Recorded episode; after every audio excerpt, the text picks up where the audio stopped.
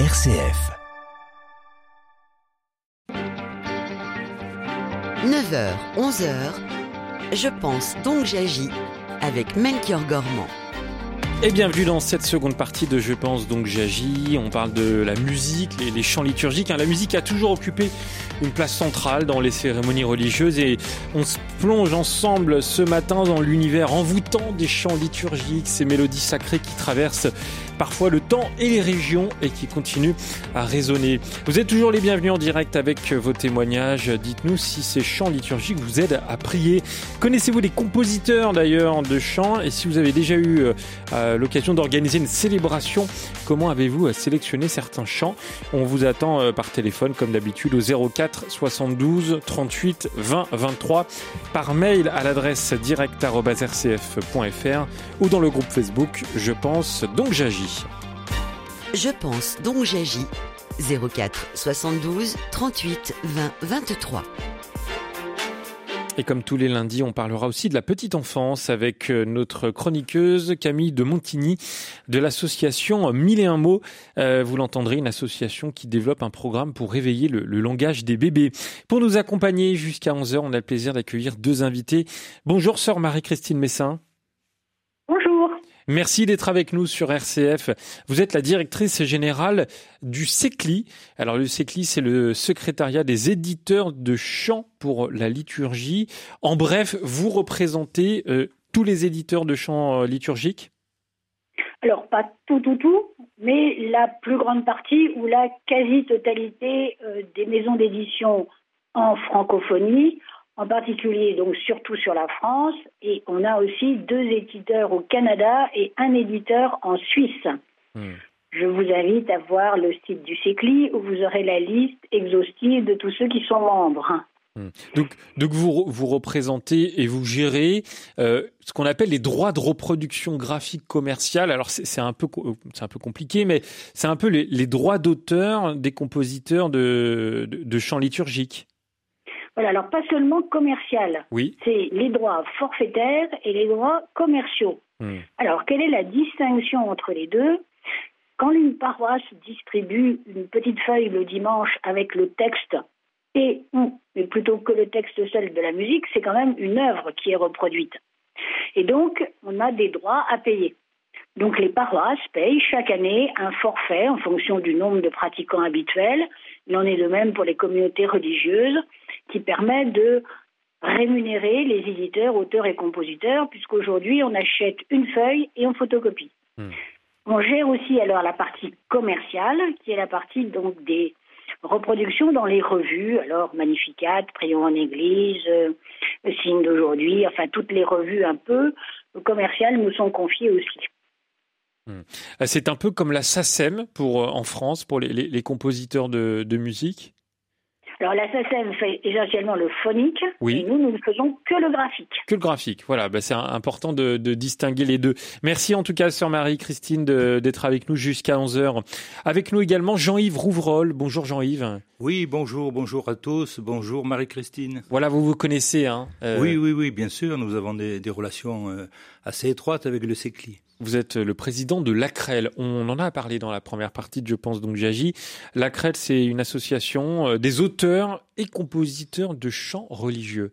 Donc là, c'est comme son, nom le dit bien, vous, vous représentez certains auteurs et compositeurs ou alors tous les auteurs et compositeurs de chants religieux. Ah, ah, les choses évoluent effectivement.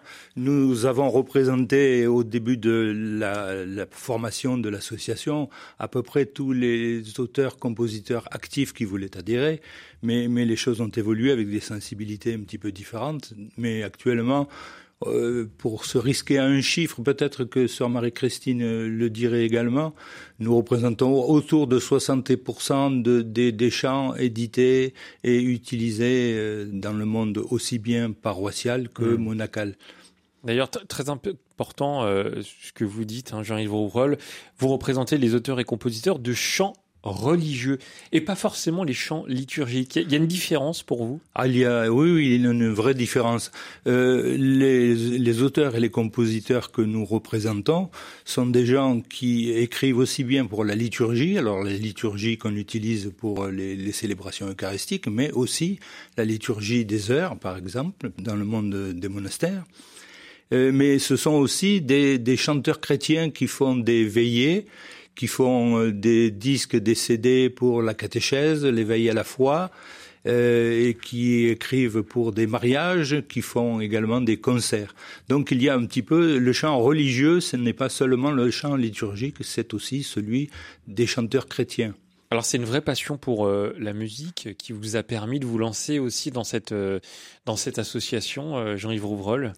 Alors oui, moi je m'y suis lancé assez tardivement après ma vie professionnelle. C'est-à-dire ah dans l'association Oui, dans l'association. Mais dans la musique par contre Alors dans la musique, la musique nous accompagne très tôt lorsqu'on a cette fibre musicale, mais pas seulement la musique, je j'insisterai sur le travail des auteurs. Oui. Hein, c'est un petit peu le problème contemporain. Euh, il y a un petit peu des musiciens, on en trouve, euh, il y en a euh, de toutes les sortes, de toutes les sensibilités, de toutes les musiques. Mais des auteurs, il y a une petite pénurie des auteurs de chansons, de chansonnettes, je vais dire, pour être non pas péjoratif, mais déjà un petit peu critique. Et il y en a, mais par contre, des auteurs qui soient capables d'écrire pour la liturgie, euh, eh bien, euh, c'est quelque chose comme une denrée devenue un petit peu rare. Hmm. Et d'ailleurs, on s'en préoccupe. Ouais. Euh, quand vous dites euh, auteur, hein, qu'on comprenne bien, euh, dans la musique, auteur-compositeur, on a le compositeur, celui qui compose véritablement le, la musique avec des notes de musique, des instruments, et on a l'auteur, c'est celui qui écrit les paroles d'une chanson, par exemple. Oui, tout à fait. L'auteur, c'est, c'est, dans la chanson, c'est le parolier. Pour la liturgie, c'est celui qui fait le texte. Et contrairement à ce qui peut se passer dans le monde du, du show business, de la chanson, de la variété, eh, qui n'est pas critiquable d'ailleurs en, l'occurrence, mais c'est un style un petit peu différent, euh, le texte est premier dans la liturgie. Mmh. Donc euh, c'est le texte de la parole que l'on euh, imite ou que l'on traduit. Donc c'est le texte qui est d'abord. Et d'ailleurs, à l'association, lorsque nous faisons des, ateliers, nous partons toujours du texte sur lequel on met une musique. C'est une musique qui est un petit peu asservie comme l'ensemble du chant liturgique est lui-même asservi à la célébration. Vous, parlez de, des ateliers, ça veut dire que dans l'association, dans la CREL, vous organisez plusieurs choses et notamment vraiment l'accompagnement des compositeurs et des auteurs? Alors oui, c'est une habitude qui, date déjà de plusieurs décennies. Hein. Euh, la CREL organise chaque année, au peu de choses, un atelier d'abord pour ses adhérents. Euh, mais qui s'ouvre de plus en plus au monde extérieur. Euh, on essaie de donner des facilités, euh, notamment aux plus jeunes. nous organisons fin janvier, dernier week-end de janvier, à l'issue de notre assemblée générale, un atelier qui débute quelques mois auparavant, puisque c'est un atelier qui commence par l'affichage sur un, un, un site virtuel, enfin ce qu'on appelle l'atelier virtuel des textes. Donc on invite euh, nos adhérents, puis ceux qui veulent y participer, à écrire des textes sur un thème donné, non pas sur euh, ce qu'ils ont envie d'écrire, c'est déjà euh, apprendre la contrainte. Hmm. Et sur ce texte donné, une fois que les textes sont mis en ligne, les compositeurs éditent des musiques. Et nous nous retrouvons fin janvier pour critiquer tout ça avec beaucoup de rigueur, beaucoup de bienveillance et une grande amitié. Et, l'atelier de la Crelle a acquis une petite réputation au, fil des années. Voilà pour euh, la crêle et merci beaucoup euh, Jean-Yves Rouvrol d'être avec nous pour, euh, pour nous présenter toutes vos actions. Sœur Marie-Christine, je reviens au, CECLI et je rappelle que le CECLI c'est le, le, secrétariat des éditeurs de, de chants pour la liturgie. En, en, bref, vous êtes vraiment au, service du chant chrétien. Est-ce qu'on peut utiliser cette, cette expression? Alors, on est au service du chant chrétien, on est au service du chant liturgique, comme vient de l'expliquer Jean-Yves, oui. puisque au départ, ça devait être comme le titre l'indique, le secrétaire des chants pour la liturgie. Alors, c'est pas toujours facile de définir où s'arrête la liturgie et où commence le chant. Alors, disons catéchèse, dévotion, ce qui touche les veillées, ce qui touche les pèlerinages. Et on s'est rendu compte que même s'il fallait bien se rendre compte ce que c'est qu'un chant rituel, comme vient de le dire Jean-Yves, est-ce que c'est un chant qui sert à préparer, mais qui n'est pas strictement dans, dans le périmètre, ou allons-nous nous arrêter? Alors, on a quand même défini que tout ce qui préparait à la célébration liturgique pourrait rentrer dans le fond du circuit.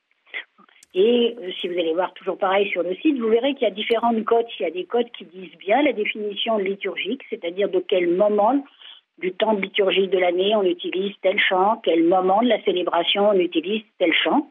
Et puis il y a des chants qui vont avoir une cote qu'on appelle DOV, DEV pour dévotion, éditeur, et donc qui précise à quoi cela peut être utilisé. Et je reprends effectivement tout ce que disait à l'instant Jean-Yves. Quand on écrit pour la liturgie, on écrit en lien avec la foi de l'Église. Oui. Et donc, il y a un travail important à faire pour avoir une bonne théologie, pour avoir un bon sens de la liturgie, comme on a dit tout à l'heure, on ne chante pas la même chose euh, en chant de communion et en chant d'entrée, même si le chant nous plaît beaucoup, euh, c'est pas parce qu'il nous plaît qu'il faut le chanter euh, n'importe où. Voilà, donc il y a tout un travail en amont par les auteurs pour préparer justement des chants qui correspondent à ce qui est nécessaire. Euh, et puis après, il y a un bon choix de ceux qui pratiquent la liturgie de façon à bien utiliser les chants au bon moment. Effectivement, il y a un travail qui se fait depuis très longtemps en lien avec le service national de pastoral liturgique, avec tous les acteurs de la liturgie, avec tous ceux qui sont partie prenante, je dirais, depuis le début jusqu'à la fin. Hein. Il n'y a pas des petits tronçons, il n'y a pas l'auteur, puis après, bah, l'auteur, il donne son texte à un compositeur qui va faire une musique, et puis on va mettre ça quelque part, et puis euh, quelqu'un dira, ah oui, c'est bien, je vais m'en... Non, c'est vraiment un ensemble, la liturgie, c'est depuis la création jusqu'à la participation de l'Assemblée. Hmm. Alors, je rappelle que vous avez toutes et tous la parole au 04 72 38 20 23 pour euh, témoigner, pour nous parler des chants euh, liturgiques. Vous êtes très nombreuses et nombreux à, nous laisser des messages, à, nous appeler. Je vais essayer de, tous vous passer, mais c'est pas simple. Bonjour Claude. Oui, bonjour. Merci et désolé pour euh, l'attente ce matin. C'est pas grave, c'est pas grave. On, vous écoute. L'essentiel, c'est d'écouter RCF. Exactement. Bon, je, dois préciser que j'ai été bénévole RCF pendant plus de 20 ans dans la Nièvre. Eh ben, très bien. Heureux d'entendre ça, Claude. Merci beaucoup. Voilà. Non, ma question, je ne sais pas si elle est encore de, à propos à la deuxième heure de l'émission, c'était de savoir ce que vous pensez des chants liturgiques, enfin des chants en latin, tels que euh, Gloria, Credo, Sanctus, etc., qui sont proposés assez souvent encore dans des célébrations dominicales et le latin pour moi ne parle plus à personne. Voilà mm. ce que je voulais vous poser comme question. Merci beaucoup Claude et je vais me permettre de la transformer votre question en vous demandant Jean-Yves Rouvrol si dans euh, la CREL et, les, auteurs, euh, compositeurs que vous représentez, notamment les nouveaux, est-ce qu'il y a euh, des chants latins qui sont encore écrits par les auteurs? Ah, là, là, là c'est une, une, question excellente posée par notre auditeur parce que euh, elle entre dans le, les difficultés du chant liturgique aujourd'hui. Hein. Il y a un certain nombre de sensibilités différentes que l'on connaît dans notre Église. Euh, on n'en parle pas beaucoup, hein. on fait un petit peu semblant que tout le monde, euh, tout le monde est d'accord et que tout va bien. Dans la réalité, ce n'est pas comme ça que ça se passe. Alors le, le latin, le latin, ben, le latin, chacun voit midi à sa porte. Hein. Oui.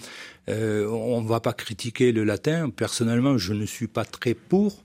Euh, à la Crelle, qui est né avec des compositeurs et des auteurs de euh, de la période post-conciliaire, c'est-à-dire une période où on, on a remis l'Assemblée au centre de la célébration, euh, où on a pris à bras le corps la langue vernaculaire, c'est-à-dire pour nous le français. Euh, cette période-là nous a beaucoup marqué la, la crêle, pardon. Donc euh, c'est vrai que le latin, nous ne l'utilisons pas, mais nous ne l'excluons pas pour autant. Hein, ça n'est pas dans la fibre de la crêle. Voilà. Euh, le latin, alors après, si je peux me livrer une appréciation personnelle, euh, le latin, je trouve que c'est un peu dommage d'annoncer la résurrection avec une langue morte. Hein. Mmh.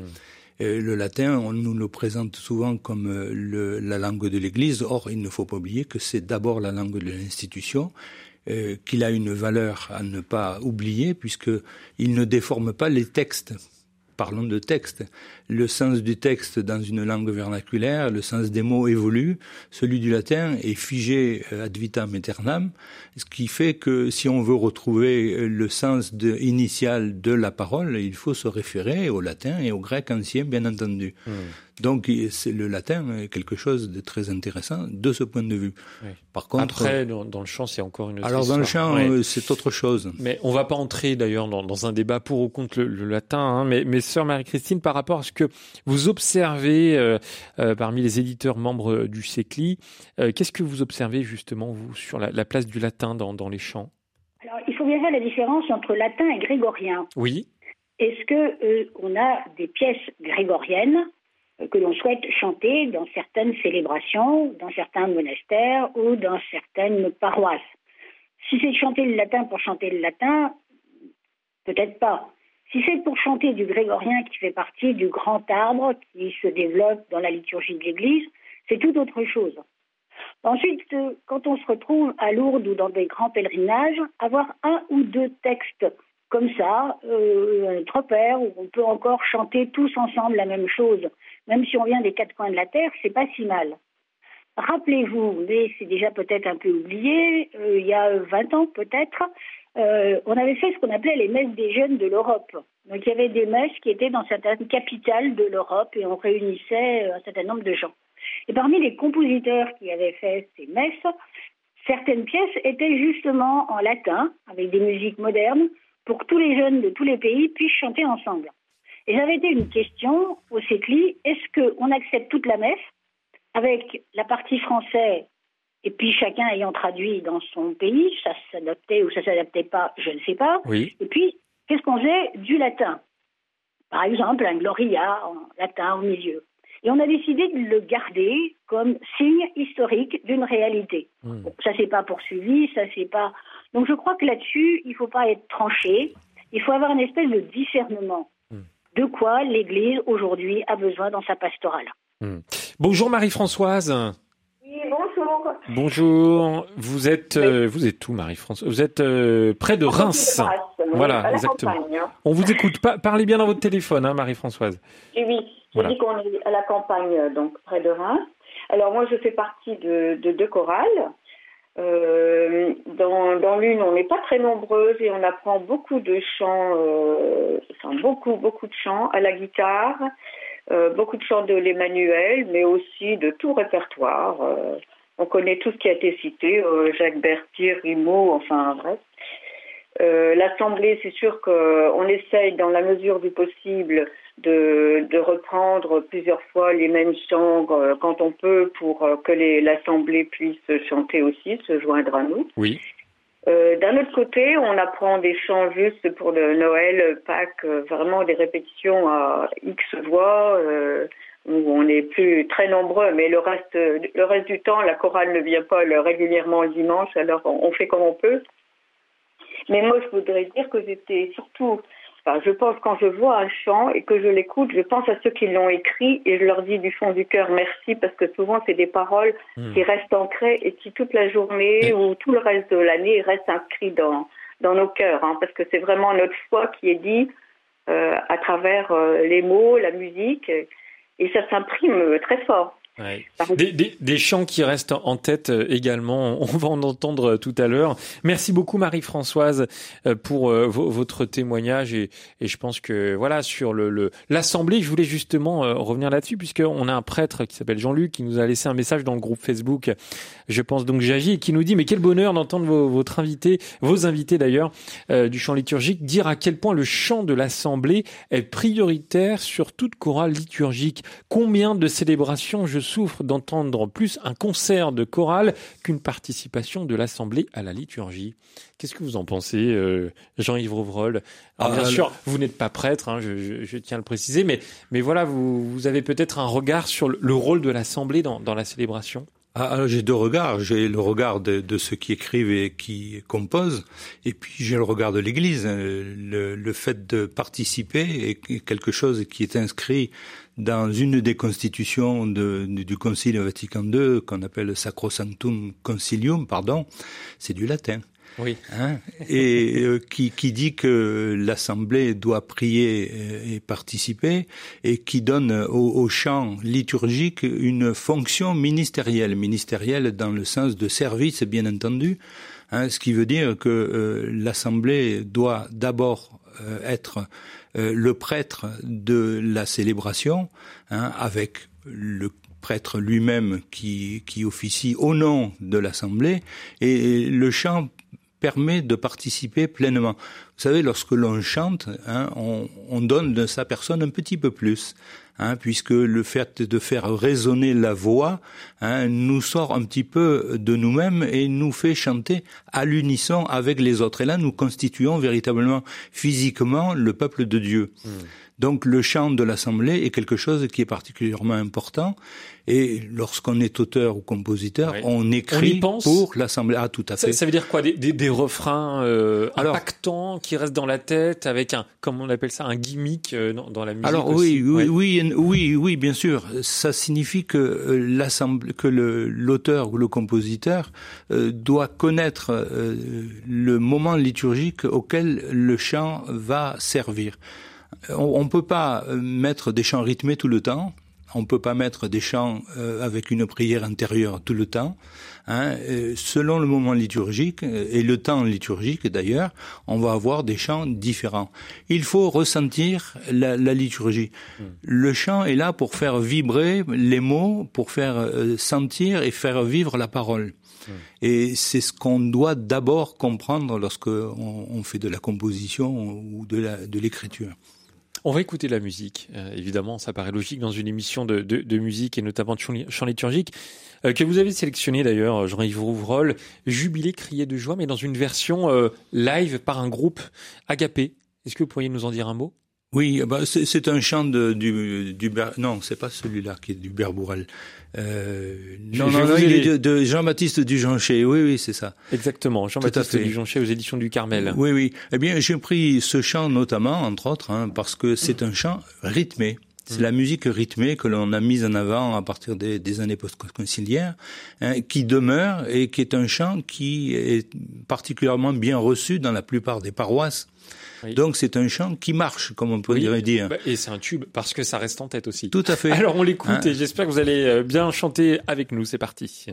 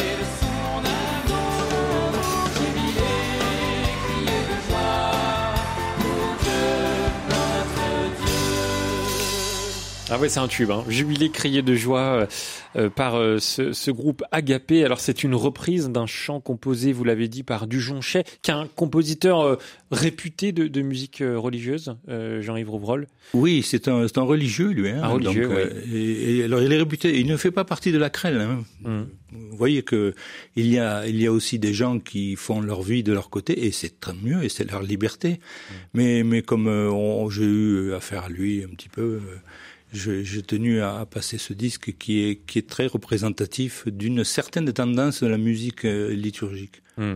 Euh, D'ailleurs, Sœur Marie-Christine, c'est un, un, chant qui est aux éditions du Carmel euh, et qui fait partie du Sécli. Oui, exactement. Le frère Jean-Baptiste, donc, est un auteur des éditions du Carmel, qui maintenant va éviter chez Kinor, une maison qui est plus sur le côté monastique. Hmm. Et alors, comment ça se passe au niveau des justement des éditeurs que vous représentez? Est-ce que euh, ils font partie du CECLI depuis longtemps? Pourquoi est-ce qu'ils vous rejoignent d'ailleurs? Alors, au départ, il faut quand même bien voir qu'il y a une petite question économique. Hein. Euh, si chacun de son côté essayait de dire, euh, bah oui, mais vous représentez mes chants, donc vous allez me verser les droits d'auteur, ça n'aurait pas marché. Ça n'aurait pas marché parce que personne ne leur aurait donné l'autorisation et qu'on ne peut pas percevoir comme ça des sommes. En plus, il faut quand même une autorisation d'église. On ne perçoit pas des sommes auprès des communautés religieuses et des paroisses sans avoir l'autorisation quand même de l'église. Donc économiquement, il n'y avait qu'une solution, c'était de se regrouper. Mais il y a aussi l'aspect ecclésial. On n'allait pas chacun faire son affaire dans son coin. Donc on a lié les deux, et le pastoral et le commercial. Alors on n'entre pas au CECLI comme ça les mains dans les poches en disant je paye ma cotisation et non. Pour rentrer au CECLI, il faut répondre à un certain nombre de critères et en particulier avoir vraiment un fonds qui correspond à la liturgie telle qu'on l'a définie tout à l'heure et un fonds qui va évoluer. Si simplement on fait deux trois chants pour une circonstance, on ne va pas rentrer au CECLI, il faudra trouver un autre moyen pour se faire rémunérer. Hmm. Et puis une fois qu'on est au CECLI, euh, il suffit pas d'avoir un chant, aussi bon soit-il, euh, pour pouvoir qu'il soit accepté. Il y a quand même un service national de pastoral liturgique, un service qui est là euh, au nom des évêques, et qui, avec toute une équipe de relecteurs, comme on les appelle aujourd'hui, vérifie euh, si le texte théologiquement correspond bien, si ça dit bien quelque chose de la foi de l'Église, si ça dit bien quelque chose en fonction de la liturgie, si le chant euh, a aussi euh, ce qu'il faut du point de vue de la musique. Donc il y a tout un groupe qui est là pour travailler en lien avec les éditeurs, qui eux-mêmes sont en lien avec leurs auteurs et leurs compositeurs. Quelquefois, il y a des demandes de correction à faire parce qu'il y a quelque chose qui ne convient pas. Euh, voilà. Et donc, une fois que ce processus est fait, le chant rentre au fond ses clés et puis il vit sa vie. Voilà, tout simplement. Il vit sa vie. Euh, Jean-Yves Rouvrol, sur ce chant jubilé crié de joie, euh, très concrètement, euh, comment vous, vous, représentez, vous, du Jonchet? Alors là, c'est d'abord la musique. Curieusement, jubilé crié de joie, le texte, tout le monde le comprend, il n'y a pas besoin de rajouter. Et, c'est d'abord la musique. et ce qui me permet de, de préciser que on le voit notamment dans les paroisses et plus particulièrement dans les paroisses, euh, souvent la musique est primordiale. Pour le paroissien, il retient un chant grâce à la musique. Paradoxalement, nous privilégions le texte à cause de son sens, bien entendu, et de, ce qu'il euh, fait vivre la liturgie. Mais c'est la musique qui en est le véritable média. Ce qui reste dans la tête, c'est d'abord la musique, éventuellement la rythmique, Hein, et c'est intéressant à dire car la musique porte le texte euh, un chant liturgique, c'est un, un, chant qui a sens, qui constitue une assemblée hmm. et qui, qui, permet de se retrouver dans la foi. Et on continue d'en parler dans un instant. Jean-Yves Rouvrol et, et sœur Marie-Christine, on se plonge dans les coulisses des, des, chants liturgiques et religieux ce matin dans Je pense donc j'agis avec nos deux invités et avec euh, vos appels au 04 72 38 20 23. On accueillera Michel et Nicole dans quelques instants. À tout de suite.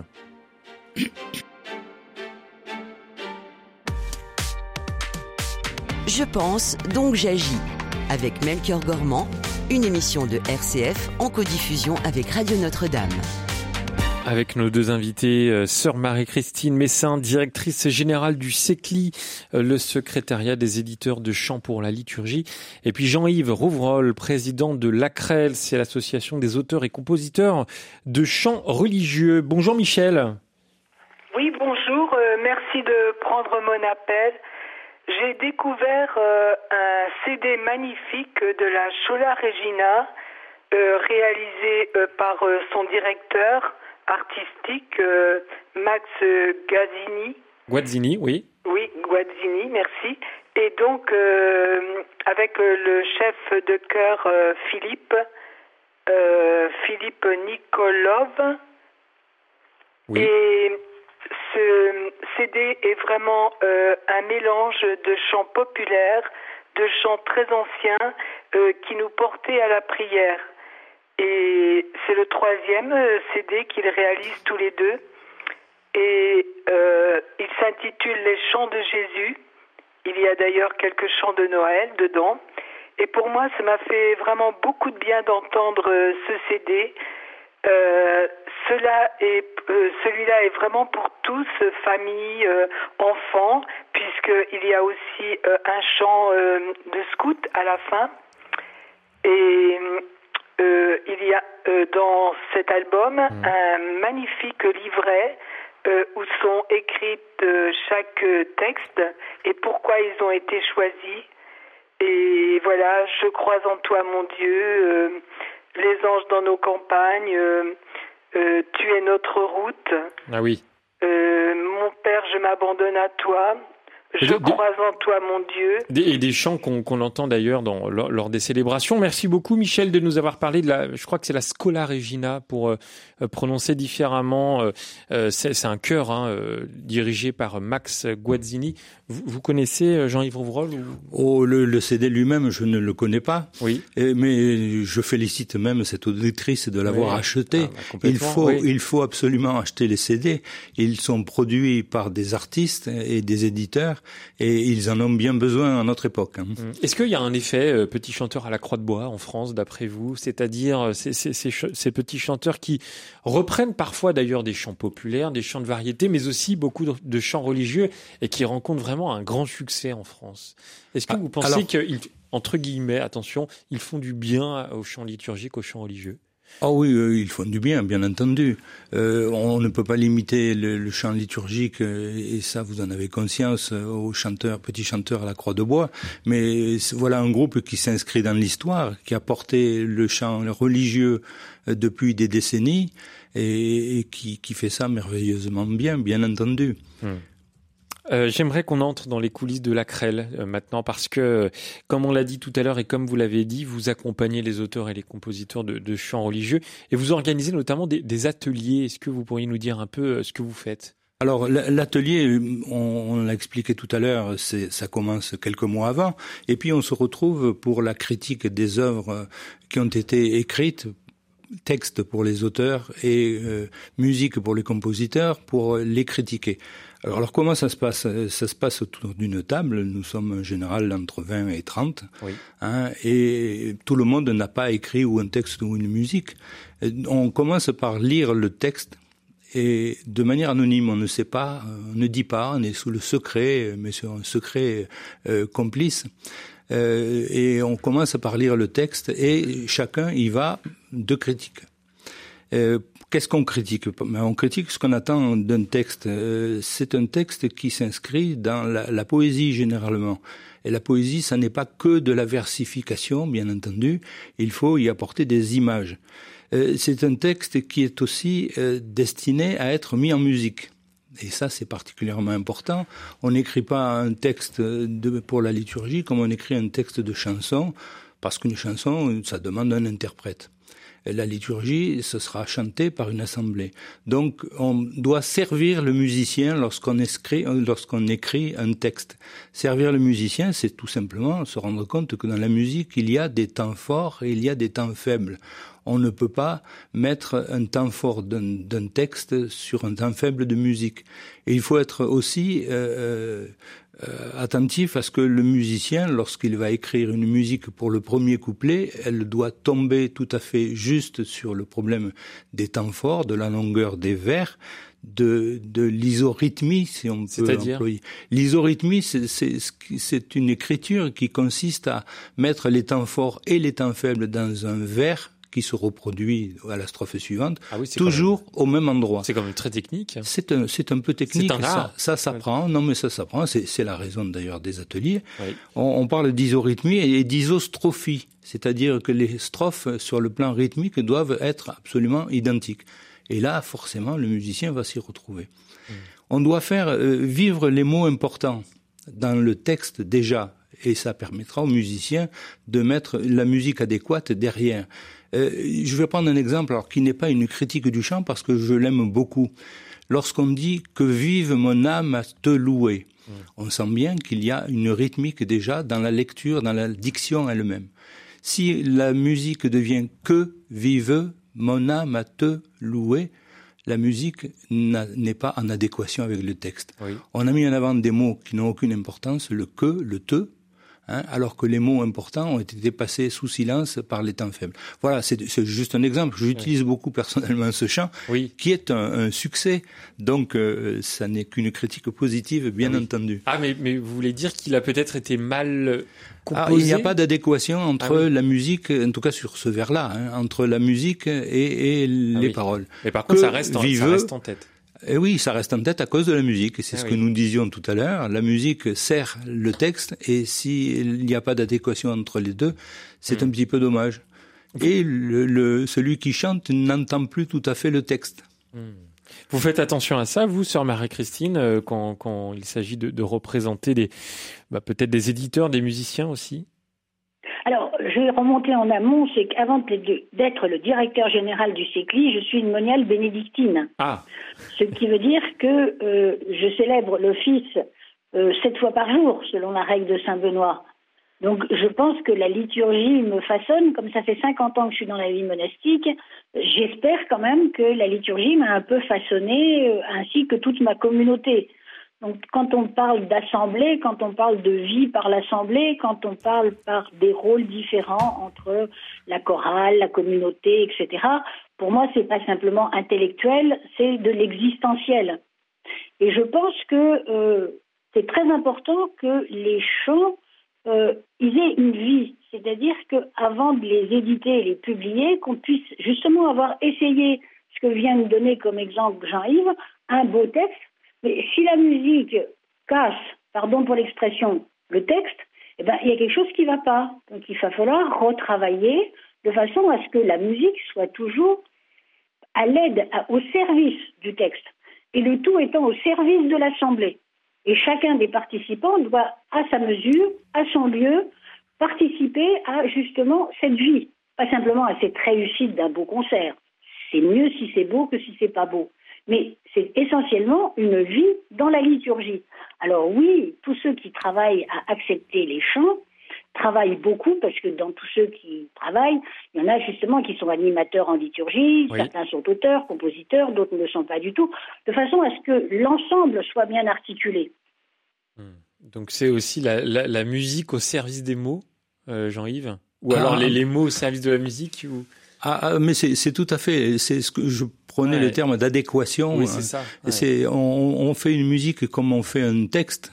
Hein, on doit lui donner sens. Et le musicien sait très bien donner sens au texte, mmh. lequel lui va s'inspirer des, des, de, de la parole et puis de la tradition de l'Église, bien entendu. On va écouter euh, une autre chanson, un autre chant liturgique, alors qui, rencontre depuis quelques années un, véritable succès, qui a été composé par une, jeune d'ailleurs, qui s'appelle Anne-Sophie Ram, euh, une compositrice que, euh, que vous, vous, ne connaissez pas son nom, je pense. Par contre, vous connaissez sa musique. J'ai essayé de l'inviter à l'émission, elle ne pouvait pas se, se rendre disponible parce qu'elle elle travaillait à côté. Regardez l'humilité de Dieu. Et là, je pense, voilà, j'ai vu votre tête, Jean-Yves Rouvroll. Vous connaissez le titre de la chanson. Je connais le, titre, je connais le chant, je l'entends. Euh, et sa compositrice, c'est Anne-Sophie Ram, et j'aimerais vraiment la saluer parce que c'est un travail remarquable. On l'écoute et puis on, on commande juste après.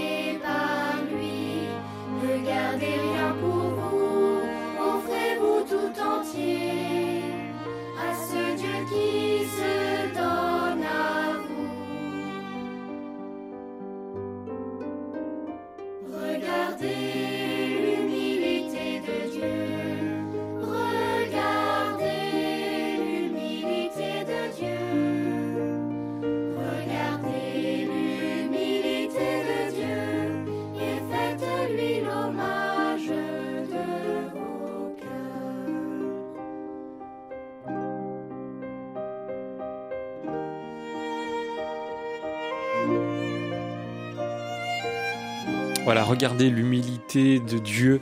Euh, ça fait partie euh, d'un éditeur, MAM, Graine de Saint, que vous connaissez certainement, euh, sœur Marie-Christine. Alors, effectivement, les éditions MAM sont membres du CECLI.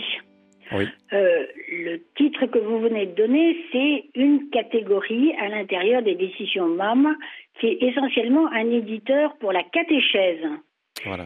Certains des chants de la catéchèse peuvent évidemment servir à la liturgie. Le chant de, de Anne-Sophie Ram n'était pas du tout, du tout prévu pour rentrer dans le fond liturgique. Hmm. Il était prévu pour être dans la catéchèse. Alors qu'est-ce qui s'est passé? Eh bien, il y a eu un succès, parce que c'est toujours pareil. Quand vous avez quelque chose qui vous plaît bien, vous l'entendez. Et comme il vous plaît bien, vous l'avez dans la tête, et vous dites, mais tiens, si on le chantait là, ça serait tellement bien et on l'a mis dans la liturgie. Or, l'éditeur ne l'a pour l'instant toujours pas présenté, car l'éditeur, euh, qui a été longtemps d'ailleurs le président du conseil d'administration du CECLI, c'est bien la difficulté quand une pratique passe avant vraiment euh, une réflexion de quelque chose, d'une adéquation entre l'un et l'autre. Donc pour l'instant, ce chant n'est pas encore présenté au fond CECLI. Il est utilisé, c'est un tube, on le retrouve absolument partout. Euh, voilà, ça va faire partie des questions mmh. qu'il va falloir voir.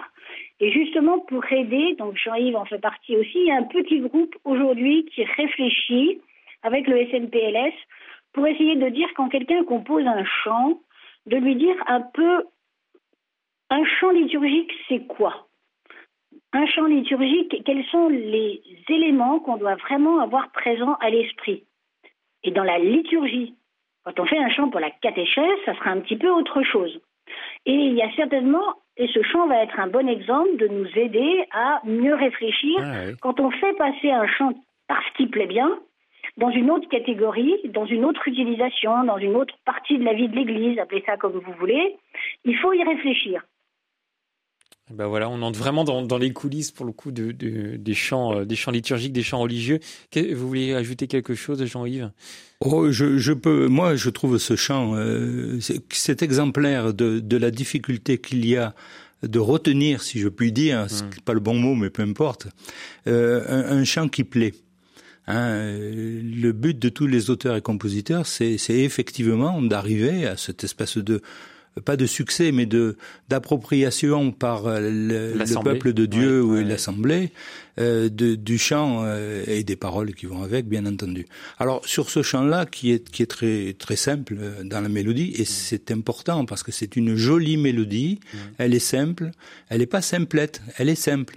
Hein et elle, reste effectivement. Il n'est pas étonnant qu'il ait eu ce succès. Encore une fois, c'est par la musique. Les paroles, c'est autre chose. Moi, je suis pas théologien, je ne vais pas me prononcer sur la mise en avant de l'humilité de Dieu qui peut être par ailleurs peut être discuté, mmh. et ni le fait de cacher Dieu dans une hostie, hein, cacher le Dieu de la révélation, ça m'a toujours un petit peu gêné. Mais après, bon, c'est pas on, en parle à l'atelier de ces choses-là, par, par, exemple. On sent celui qui analyse les textes aussi. Hein. Oui, mais c'est quand même la moindre des choses. Mais non, mais là, c'est vrai que euh, c'est important. On ne peut pas dire n'importe quoi. Je, trouve à la grande différence des chants qu'on entend dans la variété française. Euh, hors chant religieux bien sûr, mais à la radio sur RCF où pour le coup, euh, ce qu'on retient, c'est euh, le, le, le, le, gimmick, c'est une phrase qui, qui va rester dans la tête. On prend pas forcément le temps d'analyser les textes, alors que dans le chant liturgique, il faut quand même avoir ce travail. Ah oui, il faut l'avoir. Le, le, le, le, chant liturgique est structurant pour la foi. Qu'est-ce que ça veut dire? Ça veut dire que lorsqu'on a une musique qui nous reste, on a les paroles qui restent en même temps. Si les paroles sont pertinentes pour aider la, la, dans la connaissance et l'avancée dans la foi, Hein, on a tout gagné. Si les paroles sont un petit peu à côté euh, théologiquement, euh, bon, effectivement, c'est un petit peu dommage parce mm. qu'on porte des messages qui sont pas forcément en adéquation avec euh, une démarche liturgique. Allez, continuons de vous accueillir au 04 72 38 20 23. Nicole est avec nous. Bonjour Nicole. Alors si Nicole n'est pas là, on a Charles normalement. Est-ce que vous êtes là, Charles? Depuis une demi-heure vous attendre. Merci beaucoup. J'ai attendu depuis ce matin, j'ai téléphoné 50 fois. C'est Charles ou Nicole? Charles. Bonjour Charles, bonjour. Merci beaucoup. Donc je suis pas prêtre du diocèse d'Angers à Angers. Ce qui me, euh, je croyais que la liturgie était non seulement musicale, ce qui est très heureux, ils ont entendu quelques beaux chants, Mais je crois que nous avons non seulement une, une bouche, mais aussi des membres. Et je n'ai pas eu l'impression qu'on parle de moindre mouvement. Hmm. Et catholique, ça veut dire universel, et de notre personnalité humaine est universelle. Donc, on bouge, on, on, fait. Et en particulier, il y a d'innombrables problèmes dans la qualité du mouvement. On imposerait volontiers certains euh, des gestes qui sont ah c'est comme ça que je prie. L'air, euh, l'air, disons, euh, très très très sérieux, c'est pas très heureux. Hein. Mmh. Alors les chants, ça joué beaucoup et j'étais très heureux qu'on parle des chants, mais liturgie n'est pas identique à musique ou à chant. L'idéologie, c'est toute, et catholique, vous avez bien fait de le dire, et catholique, c'est universel, et l'universalité commence par notre humanité. Merci beaucoup, Charles, d'avoir rappelé aussi l'utilité du, du mouvement. Qu'est-ce que vous en pensez, Jean-Yves Rouvrol Je vous ai vu réagir. Ah, ah bah, C'est-à-dire que le chant liturgique, c'est pas, pour paraphraser Goldman, c'est pas un chant pour les pieds. Hmm. C'est-à-dire, ça n'est pas un chant de danse. Et cependant. Belle référence. Et cependant, dès que l'on on parle de musique, il y a un sentiment qui passe à travers la musique et le corps doit être engagé. Et je pense que cet auditeur a certainement raison. Hein, la danse, ou en tout cas l'expression corporelle, est quelque chose qui manque un petit peu à nos traditions euh, dans l'Église catholique française, en tout cas, et, ou européenne au sens le, plus mmh. large. Euh, pour dire en passant, euh, la CREL est une association francophone, elle n'est pas seulement française. voilà. Alors effectivement, euh, il, a tout à fait raison, mais ça n'est pas euh, l'objet de notre émission, je crois. Mmh. Non, non, mais, mais c'est important de, de, de, rappeler certaines choses également. Alors, on a reçu énormément de, de mails, je vais vous en lire quelques-uns quand même, notamment celui de... Alors, pardonnez-moi, ah voilà, de Jean-Baptiste, qui nous dit, il y a il y a eu depuis l'an 2000 des musiciens merveilleusement inspirés. Euh, le frère du Jonchet, on, on l'a cité tout à l'heure, les DAC, également, Glorious, formidable, mais cela fait plusieurs années que je n'en ai plus repéré, et je prie pour que l'inspiration revienne. Les chants insipides des années 70 et 80 me font fuir, heureusement on est passé à autre chose. Bon, il est un peu direct Jean-Baptiste, mais, mais c'est intéressant de voir que peut-être depuis quelques années, il n'y a pas grand-chose. Alors, euh, c'est faux, c'est faux, ça n'est pas forcément toujours relayé. Alors, euh, ça me permet de parler, des, si vous le permettez, brièvement, des nouvelles générations. Euh, nous formons à la la CREL d'une association dans le sens euh, très ancien des associations, pérenne dans le temps, avec un bureau et, qui est dans la permanence. Euh, les nouvelles générations n'ont euh, pas tout à fait ce réflexe-là le plus souvent. Hein. on forme, on provoque un événement, on s'investit dans l'événement et puis après, jusqu'à l'événement prochain, il n'y a pas de continuité. Hein, alors effectivement, euh, ça, ça pose des difficultés. Et, cependant, il se passe dans les nouvelles générations beaucoup de choses. Sauf que c'est le plus souvent local. Hein, euh, il y a, il y a des, par exemple, je vais citer une association, je ne sais pas si vous connaissez Veni Compositor, qui est une association euh, jeune, jeune en âge et hein, d'association, mais jeune par ses adhérents, qui fait des stages d'initiation à la composition de la musique. Et, bah, ils ont fait ça dans leur coin, et puis ils commencent à avoir un certain succès. Ils se sont rapprochés de nous pour avoir des discussions, euh, des approches, etc., ce qui est une bonne chose. Mais euh, on est dans ce monde-là, le monde qui est très parcellisé par euh, une vie locale, une vie médiatique locale, ou alors qui est mondialisé hein, par l'utilisation des réseaux sociaux. Et Dieu sait que les jeunes utilisent beaucoup, et c'est une chose qu'il faut euh, prendre en compte, les réseaux sociaux. Donc euh, la difficulté, c'est d'avoir un partage qui soit un partage national pour le plus grand nombre de ce que font les plus jeunes, notamment les plus jeunes, mais pas seulement les plus jeunes, bien entendu. Mmh. Donc, ce que vous voulez dire, c'est que euh, ceux qui se font le plus entendre, ce sont ceux qui communiquent le mieux? C'est ceux qui sont en place en fait. Mais je prends l'exemple de Glorious, Glorious qui fait un travail admirable justement pour communiquer. Be Witness, il y a beaucoup de groupes. Alors, ce sont euh, des groupes de pop louanges comme on les appelle. On les entend pas forcément lors de, des liturgies, hein, lors des messes, mais par contre, ils arrivent à rassembler énormément de jeunes. Alors, je suis pas tout à fait d'accord. Ah. On, les entend dans les liturgies lorsqu'il y a des, des messes de famille, par exemple, ou des mouvements de jeunes, parce qu'eux les connaissent mieux. Et il y a certainement euh, un problème de génération. Et, c'est assez difficile à vivre dans notre époque contemporaine parce que les, on devient de plus en plus vieux. Hein, et les générations qui aimaient les chansons post-conciliaires hein, ont connu une rupture avec les nouvelles, ce hmm. qui n'est pas dans l'histoire du monde une nouveauté, bien entendu. Hein, et il faut jongler un petit peu avec tout ça. Glorious a pris sa place, Marie-Christine pourra en parler, au SECLI. Hmm. Il est devenu éditeur du SECLI. Et... On me souffle que Glorious a écrit Sept ordinaires de Metz, par exemple. Oui, oui, oui. Mais encore faut-il si, j'ai une petite minute, euh, les ordinaires de Metz, il faudrait les apprendre. Les chants nouveaux, il faudrait les apprendre.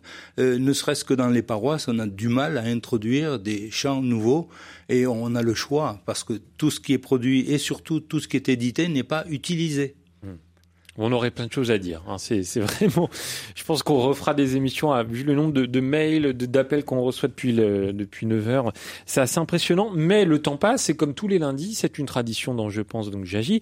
On va parler de la petite enfance tout de suite avec notre chroniqueuse.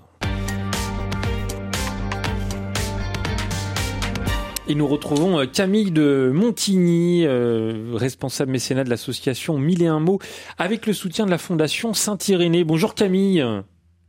Bonjour Melchior. Alors vous développez un programme pour réveiller le, langage des bébés. Euh, Mille et un mots se définit comme, on va dire, une start-up associative. Qu'est-ce que ça veut dire exactement?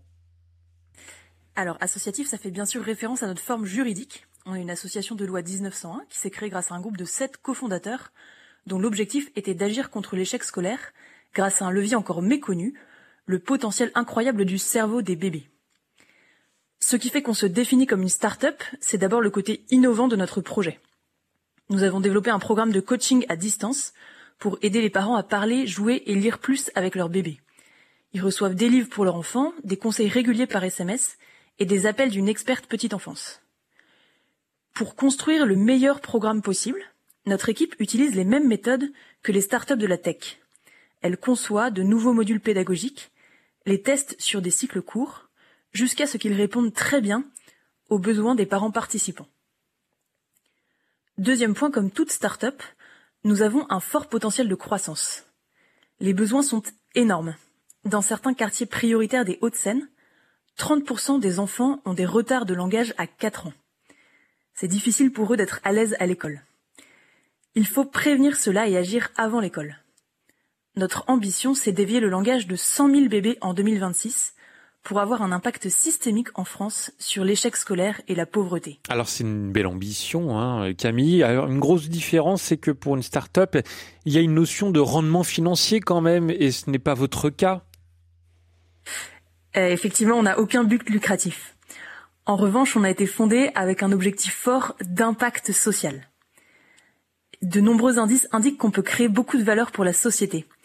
James Eggman, qui est un prix Nobel d'économie, a montré que les meilleurs programmes éducatifs qui ciblent la petite enfance rapportent à la société 7 euros pour 1 euro investi. Alors comme toute start-up, vous avez sans doute besoin de lever des fonds importants. Euh, qui sont ceux qui financent euh, Mille et un mots?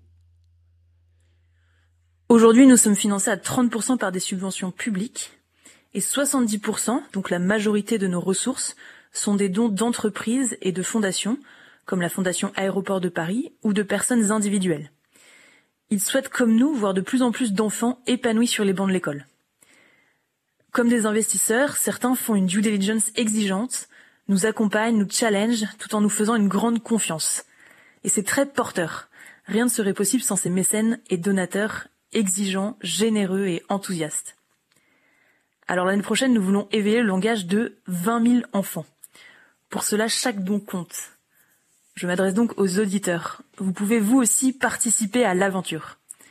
En faisant un don sur milleunmots.org, vous offrez aux enfants les mots pour être à l'aise à l'école et dans la société. Merci beaucoup Camille euh, de Montigny et merci à tous ceux qui contribuent à faire grandir ce beau projet qui peut changer l'avenir de milliers d'enfants. Rendez-vous donc sur le site mille euh, .org, voilà, pour en savoir beaucoup plus. On arrive à la fin de cette émission, ça passe très très vite. On, était sur le, le, chant liturgique, le chant religieux. Bah, tiens, on parlait des, enfants. Euh, euh, ça aussi, ça doit être important à, à prendre en compte dans, dans, dans l'écriture des chants, Jean-Yves Rouvrol, d'avoir peut-être des mots accessibles. Oui. C'est le, c'est le fond de commerce, si je puis dire, des chanteurs chrétiens le plus souvent. ils sont très, très sensibles à la catéchèse, à l'éveil à la foi, et, donc euh, sont capables.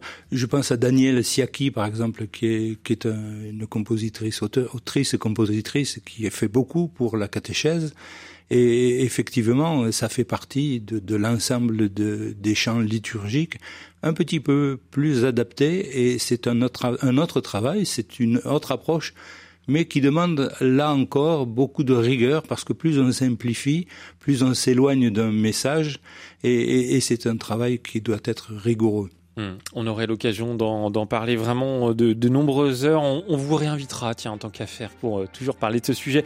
Merci Jean-Yves Ouvrol d'avoir été avec nous. Merci. Grand plaisir de parler de l'ACREL, dont vous êtes le président. L'ACREL, c'est l'association des auteurs et compositeurs de chants religieux à retrouver sur le site internet acrel.net, tout simplement. Merci, sœur Marie-Christine. Je rappelle que vous êtes la directrice générale du SECLI. Le SECLI, c'est le secrétariat des éditeurs de chants pour la liturgie, à retrouver également sur le site internet secli.cef.fr. On mettra tous les liens euh, sur notre site rcf.fr. Je précise que cette émission peut être réécoutée en podcast hein, à la rubrique Je pense donc j'agis sur rcf.fr. N'hésitez pas également à la partager. Merci à vous toutes et tous pour vos très nombreux témoignages euh, ce matin par mail, par téléphone, dans le groupe Facebook Je pense donc j'agis. Merci également à, Nathan, à Maria, à Catherine à la réalisation. Euh, on va se retrouver demain de 9h à 11h en compagnie d'Anne Kerléo. on fera un petit bilan de la COP28 à, à Dubaï et puis on aussi de ce qu'on appelle les low-tech.